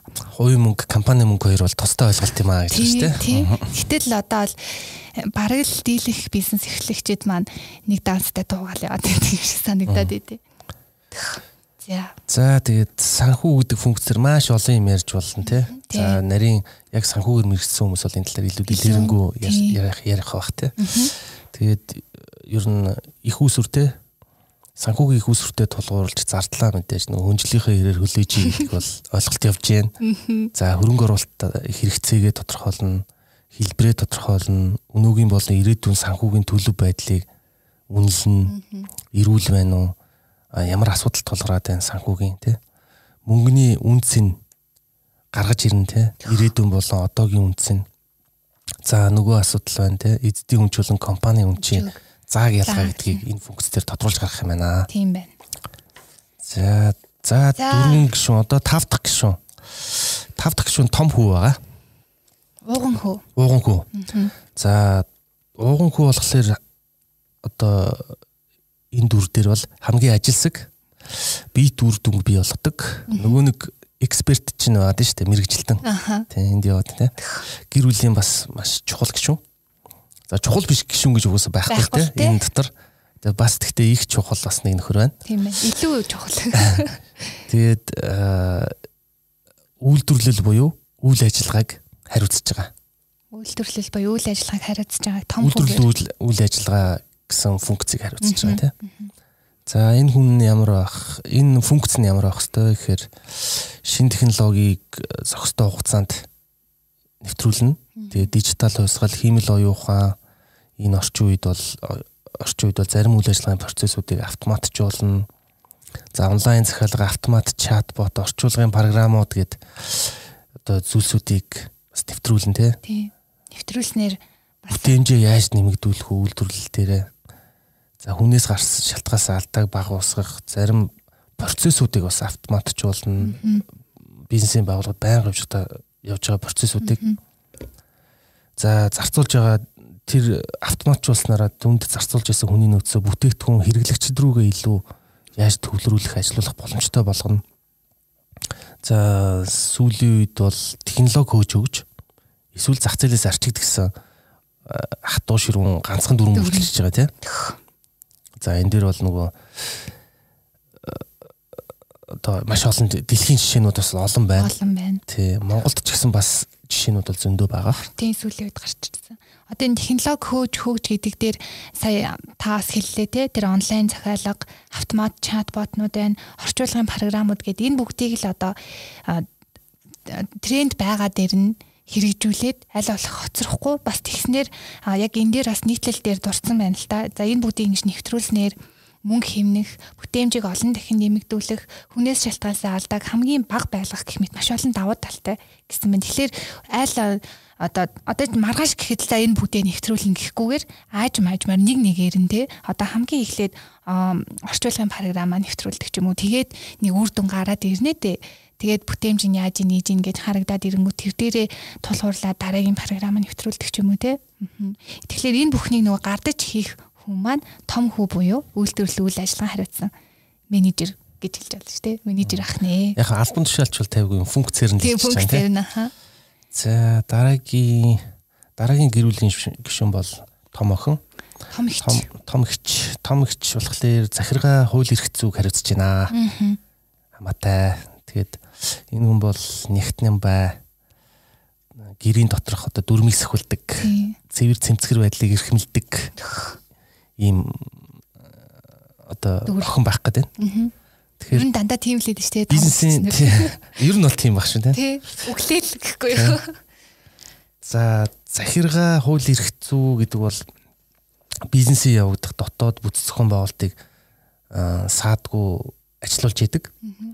Хууль эрх зүй талаасаа бол компани бүх үйл ажиллагааг одоо Монгол улсын хууль болон олон улсын хууль дүрм журмын дагуу зохицуулж идэг. За энэ бол бас зайлшгүй функц. За энийг нэг нь хийх хэрэгтэй. Энэ манай энэ жишээн дээр бол том охин бас таах тийм. Гэхдээ ер нь анзаараад тахад яг энэ хууль эрх зүй захиргааг хариуцсан мэрэгжилтэн ч юм уу жижиг дунд бизнесүүдэд нэг байгаад идэх бах тий. Гэхдээ энэ функц хин нэгэн дээр явж идэг байхгүй. Давхар хариалагдчихдаг бах тий. Одоо компани хийз өөрөө хийгээ явж идэг ч юм уу тий. Тийм бах. Жижиг газруудад бол а зарим газрууд бол хүний нөөцтэйг нийлцэн явж идэг те хүний нөөц захиргааны алба гэж байждаг те тийш те нэрэ тэгэхээр энд бол тос бүр дээр нэм бүтэц албан тушаал хувь хүн бах нэг хүн хүн бах албагүй шүү. Тийм функц. Энэ энэ функц энэ 8 функц бол бизнесийн байгууллагад зайлшгүй байх хэрэгтэй маа л гэж тайлбарлаж байна. За дараагийн дүр бол баг хүү борлуулалт гэж нэрлсэн. За баг хүү бол аавынхаа гүнээс зөрдгүү. Аа буюу маркетинг. Аа буюу маркетинг байхгүй. Тэгээд их сэргэлэн ахвалчтай харилцааны их ур чадвартай, сайхан уцалдсан, царайлаг залуу байх гэдэг. За тэгээд аавын үгнээс зүрдгүү гэдэг төр нэмэлт тайлбар хэлээ. Манай Монголд маркетинг борлуулалт хоёр жоохон таарамж муутай харилцаа их үүсээд байгаа ажиглагддаг тий. Маркетинг нь болохоор та нар олигтой борлуулсангүй төлөвлөгөөнд төлөвлөгөөнд хүрсэнгүү гэдэг. А юу нь болохоор борлуулалт нь болохоор бид нар гол ажлыг нугалж ийж энэ маркетингийнханд мөнгө олж өгч байгаа. Мөнгө олж өгч байгаа, мөнгө авчирч байгаа, гол имийг бид нар нуулж байгаа гэдэг нэг жоохон зөрчил үүсэт байгаа. Хандлага харагдаад идэг. Ер нь бол аав хүүгийн харилцаа байх хэрэгтэй юм санагддаг. Аав аав. нь бол маркетинг тий. Энэ баг хүү бол борлуулалт байхгүй. Аавынхаа үгнээс гардгуу гэдэг чинь маркетингийн боловсруулсан зарчмын дагуу борлуулалт маань ажилдаг тий. Ер нь үндэс суурийг тавьж өгч идэг нь бол борлуулалт юу маркетинг байхгүй. Энэ хоёр зөрчилдгөөс гадна зарим тохиолдолд бас огт маркетинггүй буюу одоо мухаар хэлэх юм бол аавгүй гэх юм уу те баг хүн том толгойлцсон явж идэг тийм бас тохиолдлууд бас байгаа те бизнес зарим бизнест. За маркетинг борлуулалт хоёр нэг хүндээс ч байж болох юм ер нь бол. Нэг хүндээс ч байж болох юм. Жижиг бизнест шүү дээ. Жижиг бизнест, жижиг бизнест. За. За тэгээд борлуулалтын ач холбогдол бол мэдээж борлуулалтгүй бол тэгэл компанид амбур шүү дээ боломжтой тий. Хичнээн сайн бараа бүтээгдэхүүн үйлчлэгээ байсан ч гэсэн хангалттай борлуулалт байхгүй бол тэгэл бизнес одоо цаашаа хөгжихгүй ашиг олох гэсэн зорилгоо биелүүлж чадахгүй. За борлуулалт гэдэг функц дээр их том ойлголт бол харилцагчийн менежмент customer relations management гэж ярьдаг CRM тий гэж ярьдаг. Энэ бол дид бүтц юм аа энэ дид үтсийг бий болгоход бол аюу чухал байдаг. За энийг бол Монголын компаниуд бол сүүлийн үед их нэлээд сайн ойлгосон. Хэрэгжүүлж эхэлсэн. Зарим нь HubSpot гэдгээд одоо программыг ашиглаж программыг ашиглаж эхэлсэн байна. Энэ бол одоо маш том нуугдмал нөөц болцоог ингэж агуулж идэг юм дид үтс систем юм шүү. Тэгээд өөрөөр хэлбэл та бизнес эрхлээд тодорхой хэмжээнд туршлага хуримтлуулсан харилцагчтай болцсон болвол энийг илүү одоо одоо үр ашигтайгаар ашиглах боломжууд бол энэ CRM-ээр үүсдэг юм аа. Нуугдмал нөөц буюу одоо дата гэж хэлж болно шүү дээ. Одоо хүний тарих чинь тэр их одоо 5 жилийн өмнөх харилцагчаас санахгүй шүү дээ. Тэрийг нь одоо энэ CRM-ийн програмууд маань яг үнэ. Тийм яг танд ингээ харуулад тодорхой олгоод одоо бүр одоо бүр нөгөө нэг сайхнаар хэлэх юм бол 5 жилийн өмнө тэдэн цагтаа энэ хүнтэй уулзсан чинь тэр хүн ийм хариу хэлжээ. Аа тэнгуүтэ 5 жилийн дараа нөгөөх нь хараал те. Сайн мэн үү 5 жилийн өмнө би тантай холбогдчихсон. Борлуулалтын түүхийг харж бас болдог те. За бид нар програм хангамж зардаг компани гэхэд 5 жилийн өмнө манахаас тийм програм авсан. А одоо би танд дараагийн вершн те илүү сайжруулсан хувилбарыг санал болгож байна. 30 та манай урдны харилцагч юм байна. Тийм учраас та 30% хөнгөлөлтөй авах боломжтой шүү гэж санал болгох юм уу. Тэгэхээр харилцагчийн менежмент буюу энэ хар дансч гэж хэлвэл те энийг бол бизнесийн байгууллага болгон заавал байлгах хэрэгтэй юм шиг санагддаг. Энийг зөв оновчтой ашиглаж чадсанараа таны борлуулалт ч өснө. Тийм ээ. Аа таны харилцагч хэрэглэгч ч гэсэн сэтгэл хангалуун байж чадна. За энэ дэр бол заавал одоо тийм програм хангамж байх албагүй. Жижиг бизнес дээр бол жинхэнэ одоо юу гэдэг хар данс. Тий хар данс одоо одоо зар тавь зар тавьчаад тань руу утассан хүн болгоны тавцсыг нэртэй нь юу сонирх одоо хүн мэдээж ганц утастаал шууд газар дээр нь шийдэл худалдаа авалт хийхгүй шүү дээ тэр хүн эхлээд эргэлзэн өрсөлдөгчдийг судална асуун. та тэгэхэд нэг 7 хоногийн дараа тухайн хүн рүү эргэж утастаад та сонголтоо хийсэн үү? Би таны түрүү 7 хоногт асуусан хүн байна. Одоо яг таны сонирхож ирсэн энэ бүтээгдэхүүн тийм үнэтэйгээр яг юм бэлэн байна. Би түргээд хүүч гэдэг ч юм уу энэ угаасаа одоо борлуулалтанд маш том зэвсэг болт юм аа гэж санаа хэлэх гэсэн. Өөр төрөө ч гэсэн ингээд төсөөлөд үзгээд те.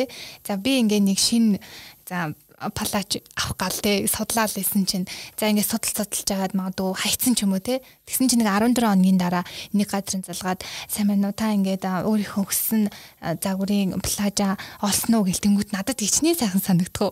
Яг ингээд өөр төрөө төсөөлөд бас энэ харилцагчийн менежментийг нэгтрүүлэх нь бас зүйтэй юм шиг байна.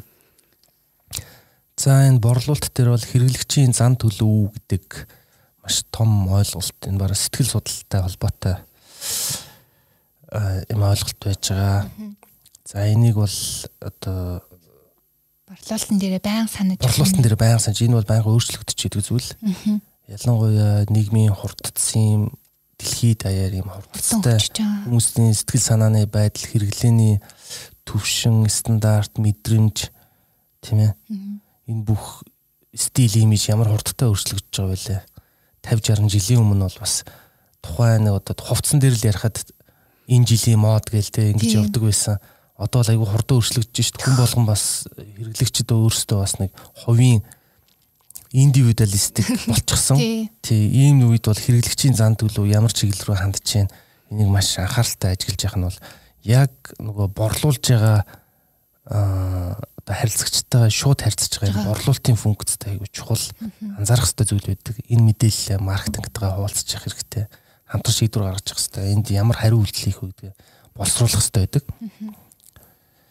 За зүгээр энд нэг жишээ ярих гэхэд за урд төршийн тухай яригдж байна. Урд төршөд Бээжинд одоо манай монголчууд байнга очдөг те. Бижи хотод тэгэл очуулганд нэг өөрчлөгдсөн байгаа штэ сүүлийн үед нөгөө хотын төвд байгаад идэвсэн хид хідэн монголчуудын орох дуртай ихтлгүүрүүд хүртэл хаагдчихад штэ те бүгдийн ихтлгүүрүүдийг хотын төвөөсөө загч जैन нүүлгч гисэн. Тэгээд онлайн худалдаа хятадд ямар ямар том байна те тэгэл байнга рекорд тогтоож штэ Алибабагийн рекорд чинь жил 5 боо гэл те онлайн худалдаа хоолч хүртэл баг ресторанд орж идэхэ байцсан. Захиалал идчихдэг те. WeChat-аараа бүх төлбөр тооцоогоо хийж байна. Тэгэхээр энэ хэрэглэгчийн зан төлөв, энэ хэрэглэгчийн одоо үйлдэлтэй өөрчлөлтөнд ямар хурдтай явж байгааг одоо баг урд төшийнхэн шинээс харчиж болж байна.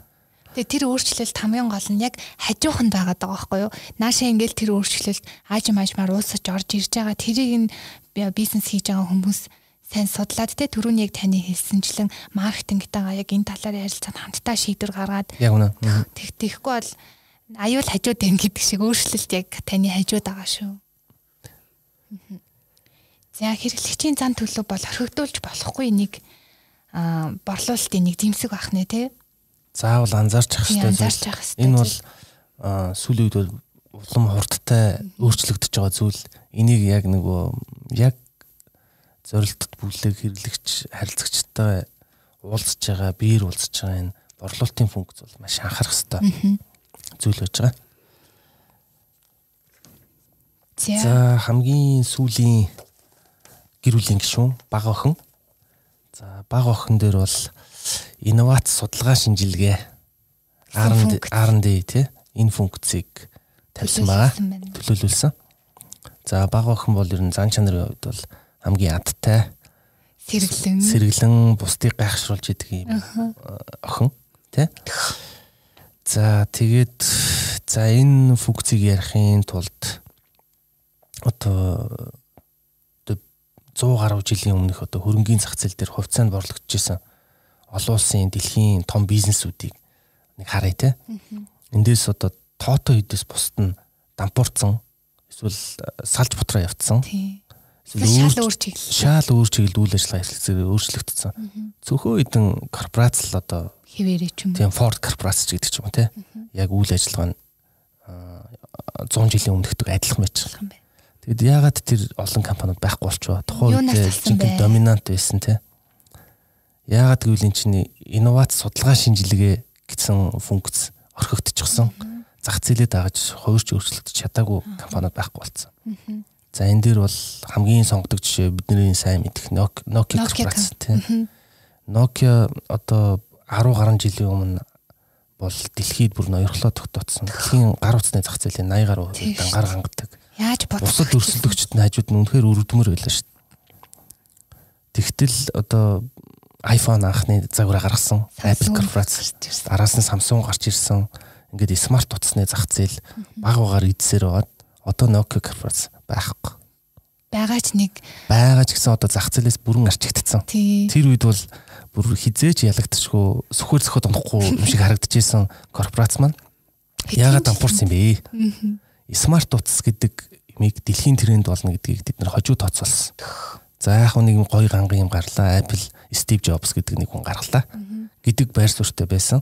Тэгээ смарт утасны хөгжүүлэлт бол явж исэн Nokia корпорацт. Мэдээж утасны бас нэг шин зах зээл гэдэг утгаар харж исэн. Гэхдээ тэрийг орхигдуулаад хөрөнгө оруулалт хөрөнгө хуучин дээрээ илүү зурлаад хөрөнгө оруулалтаа бага хайсан R&D инновац судалгаа шинжилгээнд бага мөнгө хайсан. Тэгээд Apple Samsung-д хол хоцорцсон. Нөгөө зах зээлийн трендээс хоцорцсон.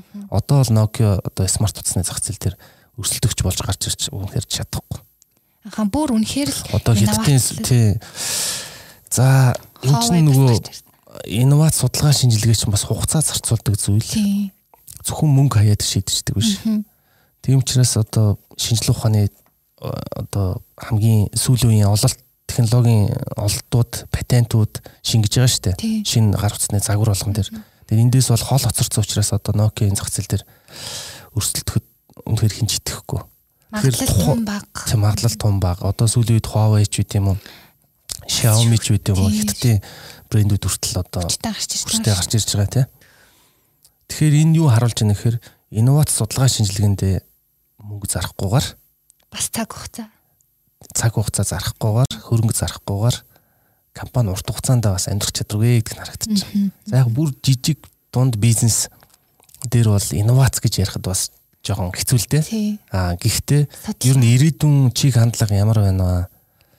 Юу ямар технологи бид нэр одоо өөрийнхөө бизнестэй нэвтрүүлэх вэ? Хамгийн энгийн хэлбэрийн ч болтгоо нэвтрүүлье гэдэг тийм ирмэлзэл байна гэдэг маань энэ функцийг авч явж байгаа гэсэн үг л дээ. Тий. Тийм. Тэгээс бүр том одоо Nokia дэлхийн хэмжээний корпорацийн хэмжээнд Судалгаа их хэмжээний тий тэр тэр бол арай томцсон жишээ болох гэдэг Тийм. шиг байна.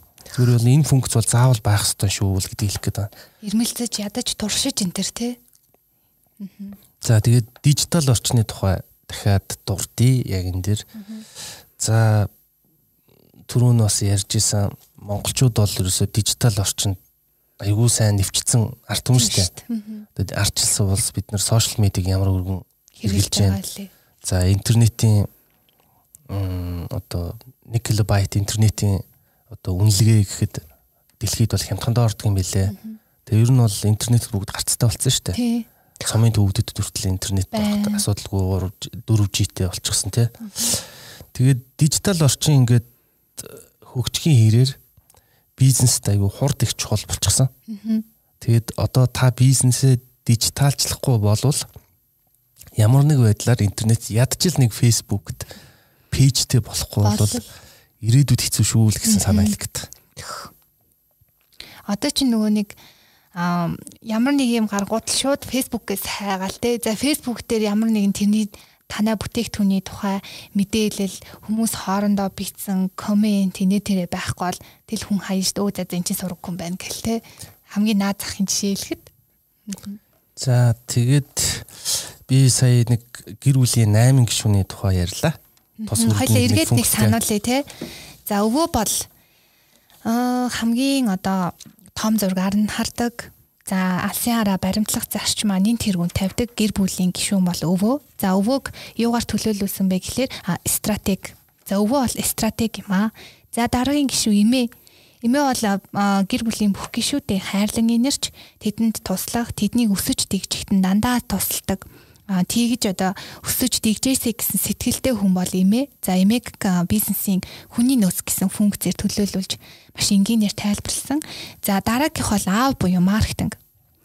За маркетинг бол товчхондоо за бизнес үүсэн бий болох үндсэн суурь функц гэж тайлбарлаад за их сургуульд заалгаж исэн 4P сүүлийн үед 7P болсон. За 7P-г анх хоёр зөвлөх маань илүү ойлгомжтой бас дэлгэрэнгүй яг энэ маркетингийг илүү нөө тусгаж өгөх зорилгоор 14P байж болох юм гэсэн бас өөрийнхөө таамгийг дэвшүүлээд за энэ 14P-г бол бит хоёроос товчхон дуртсан байгаа тий. За дараагийнх нь бол ээж ээжийг бол санхүү гэж тодорхойлсон. За амьдрал дээр ч бас ерөн гэр бүлийн санхүү гихнэрүүд ээж хөдөл барьдаг штэ тий тэрнтэй яг ижилхэн. За дараагийнх бол а том хүү буюу үйлдвэрлэл үйл ажиллагаа хамгийн ажилсаг за биет үр дүнг бий болгодог гэр бүлийн гишүүн том хүү за түүнтэй ижилхэн үйлдвэрлэл үйл ажиллагаас бас хамгийн одоо ажилсаг бүх тийм одоо шинэлэг үйл ажиллагаанд нь одоо тусгүйт тим зөвлүүдийг гардан одоо хийж идэг хүн бол том хүн ахны. За дараагийнх бол том охин, том ихч. Том ихч бол гэрийн доторх дүрмийг сахиулдаг, цэвэр цэмцгэр байдлыг хангадаг ийм хүн. За ийм хүнийг анх хоёр зөвлөх маань за захиргаа хууль эрх зүйгээр төлөөлүүлэн тайлбарлсан байна. За том том ах том ихчийн дараа баг хүү буюу борлуулалт. За баг хүү бол аавын үгнээс хизээч зүрдгөө гэж түрүүнд хэлсэн тий аав буюу маркетингийн үгнээс хизээч зүрхгүй за дээс хэрэглэн авахаалжтай бусад хүмүүстэй харилцаагаа маш эвтэйхэн авч явдаг харилцааны ур чадвартай тийм сайхан хувцалсан царайлаг залуу гэж нийтлэл дээрээ дурдсан яг түнтэй ижлэхэн борлуулалтаас яг ийм байх хэвээр За хамгийн сүүлийнх нь баг ох баг охин буюу инновац судалгаа шинжилгээ. За энэ дээр сая Nokia компани жишээг дуртаад за баг охин бол тийм хамгийн сэргэлэн буюу тэгж бусдыгаа буюу одоо нөгөө санхүү борлуулалт маркетинг хууль эрх зүйгээ буюу бас харилцагч хэрэглэгчдийгээ тэгж гайхшруулдаг гайхшруулж идэг ийм охиноор за жишээлээ жишээ дурдаад аа тэгээд энэ хүү одоо яг дижитал орчинд бизнесийн байгууллагуудаас хурдтай байхгүй бол болохгүй шүү. Бас судалгаа шинжилгээ инновацтай хөрөнгө мөнгө цаг хугацаагаа зарцуулах гол урт урт хугацаанд бизнестэй амжилттай тогтвортой явна гэдэг бас эргэлзээтэй болох юм шүү гэж тайлбарсан байна. За энэ нийтлэл дээр бас бас нэлээд тодорхой бас хэлчихсэн байгаа тий. За тэгээд та бүхэн бас энэ нийтлэлийг бит хоёрын ярьснаг бас зарим нэг нь ойлгоогүй ч юм уу тийм зүйл ах юм бол энэ нийтлэл дээрээс бас унших боломжтой. За ингээ нийтлэлийн маань та хамгийн сүүлд таны бизнес дүндэр амжилт хүсэн ерөө гэж дуусж байгаа. Энийний бас эхний хэсэгт бас төгсгөлийн үг байгаа. За энэ төгсгөлийн үг буюу дүгнэлт те. Энэ дүгнэлтийг анх хоёр зөвлөх маань сонсогчдод зориулаад хэлвэл. За за энэ бизнес зайлшгүй байдаг энэ функцүүдийг энгийн жишээгээр тайлбарлах гэж оролдлоо. За тэгээд төгсгөөд дүгнээд хэлэхэд бол одоо зарим нэг бизнес эрхлэгчдэд гардаг нэг нийтлэг дутагдал гэх юм уу имийг ярмаар байна л да. Тэгэхээр манай Монголд бол би бол нэлийн хитэн жишээ мэдх юм байна. Тэгээ өөрөө бүх юмдаа оролцоод бүгдийг хийх гээд тэгээд э, бусдын хийсэн сэтгэлд нь нийцдэггүй нэг тийм стресст орсон бизнес эрхлэгчд байдаг л та. Захирлууд. Захирлууд тий. Жижиг дунд бизнес эрхлэгчд за том компани захирлууд ч бас байдаг. Бүүр жижиг юм руу ч гэсэн ороо явж идэг тий. Тэгээ өөртөө бас их зүдрэгээтэй харагдчихдаг. Энийг бол бидний хаа нэгтээ нэг юм жишээ уншсан санагтаад бар унсан хүнтэй зүрэлдэг юм байна. За тэгээ хөндлөнгөөс харахад бол одоо хүчтэй барч нь одоо аратны одоо маш том төлөөлтэй маш том сүрлэг анта хүчтэй антан дээр ингээ мордоод давхиж яваа айгу сүрлэг харагддаг. Хөндлөнгөөс харахад хөндлөнгийн юм харахад. Гэтэл яг үнийн хэрэг дээр бол бизнес эрхлэгч маань тий би сэтгэл одоо бүх талаараа туйлдаад барныхаа нуруунд дээр арай ядсан тий тогтож явж идэг. Бар бол мэдээж унаж явахд тийм бас тохиромжтой амт юм биш байх л та. Тий Биш ш тэг над би яаж мэдвэ биш угаасаа. Тэгээд нөгөө бизнес эрхлэгч маань айгүй хэцүү аялыг явж идэг. Бар оноо явждаг тийм. Тэгээ ялагдагч болж харагдахгүй тулд барнаасаа буухгүй. За нөгөө төвөөс бас нөгөө барнаасаа яг ингээд заа за болигээд бизнес бизнесээ хаяад буучих юм бол барандаа өөрөө хөдөлгөх аялалтай. Энэ юу гэж хэлж байгаа юм гэхээр бизнесээ бүх юмыг өөрөө хийдэг бизнес эрхлэгч одоо бизнесээ хаяад нэг сар ч юм уу гадаад дамраад явчих юм бол араар нь бүгдийг өөрөө хийдэг учраас бүх юм зах. бүх юм зогсчих нь бүх юм нөгөө захирлынхаа хүлээн мөнгө төгрөг батлуулах бүх юм баларчихсан баг дампуурсан ч үеж мадгүй байхгүй бүгдийг өөрөө хийдэг. Эндээс юу гэж хэлэх гээд байгаа юм бол ийм төрлийн бизнес эрхлэгч бол аа ерөөсө урт хугацаанд яваргүй юм аа. Таны өөрт ч гэсэн хүн ер нь яах гэж бизнес эрхэлж байгаа. Аз жаргалтай амьдрахын тулд элбэг хангалуун амьдрахын тулд бизнес хийж байгаа шүү дээ. Тэгтэл өөртөө ийм амар стресстэй хэцүү бараг 24 7 ажилдаг одоо жижиг дунд бизнес эрхлэгчид маш их байдаг шүү дээ тий. Ерөөс амралт байдаггүй амралтын өдөр ч гэсэн ажилчтай байдаг. Тэгэхээр ийм хүмүүст зөвлөгөө нь юу гэхээр энэ бүгдийг дүгнээд хэлэхэд дээрх хэлсэн одоо жишээгээр тодорхойлсон функцүүд айгүй зөв зөвхөн байгуулалтанд оруулаад бизнесийн систем буюу тантай таньгүй ажиллаж идэг системийг дотоод дүрм журам бизнесийн дүрмүүдийг бий болгох хэрэгтэй байна. Тэгэхээр энэ бүгдийг хийж чадвал та өөрөө юм аз жаргалтай, бизнес өсөлттэй, бусдыг бас томилж ажилуулж чадсан ийм сайн бизнес эрхлэгч болох юм байх шүү гэж зөвлөх гэсэн юм аа. Баран дээр аз жаргалтайгаар явах нэ те магадгүй. Бар унахгүй байхгүй. Бар унахгүй байхгүй. Зүгээр сайхан юм жороо морин дээр явах байхгүй. Тийм ээ тийм ээ. Тэгээ сайхан дуу аялаад явах хэрэгтэй байхгүй. Бар унах хэрэггүй. Гэтэ бас адилхан хурдтай явна штэ. Тийм морчин хурдан штэ. Тийм. Хурдан хурдан жороо моринд л явж байгаа байхгүй. Тийм байна.